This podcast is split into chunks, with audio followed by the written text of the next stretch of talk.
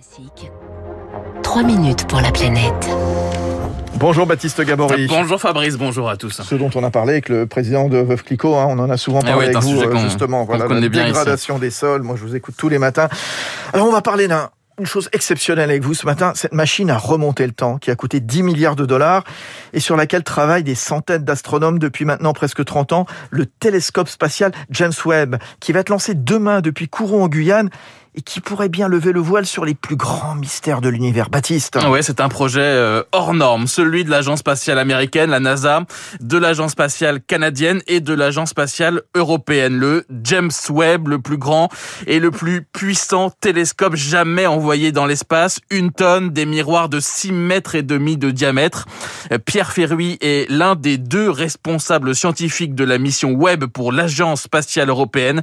Il travaille dessus depuis 1999. C'est un peu la mission de tous les superlatifs de temps en temps, un peu hors norme. Webb va être un télescope qui représente un, énorme saut en termes de performance. On parle d'un facteur 10 à 100 de gain en performance par rapport aux observatoires infrarouges existants. Et quand il y a un tel gain, un tel saut, euh, vraiment il y a un espace de découverte énorme et, et dans tous les domaines de l'astrophysique. Le projet d'une vie avec l'expansion de l'univers, hein, la lumière émise dans le visible nous arrive dans la longueur d'onde de l'infrarouge et James Webb est un spécialiste de l'infrarouge.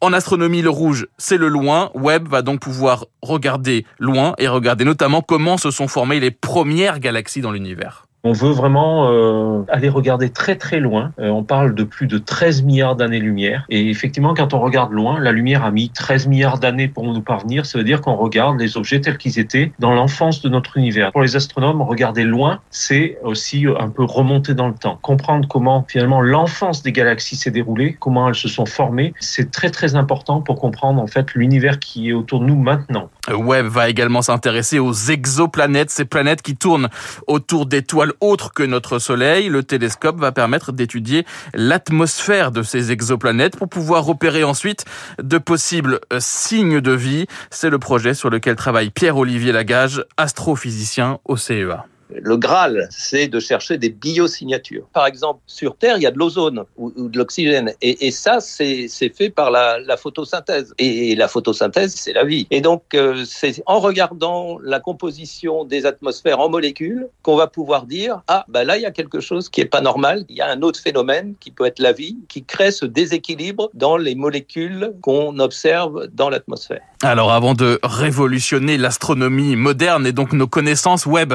va devoir se déployer dans l'espace puisqu'il est aujourd'hui dans la coiffe de la fusée Ariane. Il est replié, il a été replié pour pouvoir y entrer. Il va donc devoir s'ouvrir dans l'espace il est lancé, replié. Et une fois lancé, pendant 13-14 jours, on va trembler parce qu'il va se déployer. Non seulement il va déployer ses miroirs, mais il va aussi déployer un immense bouclier thermique, grand comme un terrain de tennis, avec euh, cinq euh, fines couches pour empêcher les rayons du Soleil et de la Terre d'aller chauffer le télescope. Et ça va être euh, une étape assez critique dans le, le, déploiement de Webb. Webb mettra ensuite un mois avant d'atteindre le point autour duquel il sera en orbite, puis quelques mois de tests. Il fournira ses premières données cet été pour une durée de vie espérée d'au moins 10 ans. Un grand bond donc dans l'espace et pour nos connaissances. Exceptionnel. Merci Baptiste Gabory. Merci. Bon réveillon mon cher euh, Baptiste. On, Merci vous aussi Fabrice. On reviendra avec Michel Chevalet sur euh, bien l'envoi de ce télescope Webb tout là-haut, tout là-haut, tout là-haut. Ce sera à 7h40 sur Radio Classique. Il est 6h58, comme chaque jour, territoire d'excellence. Allez, ce matin, évidemment, euh, tout naturellement, un univers soyeux et léger pour emballer.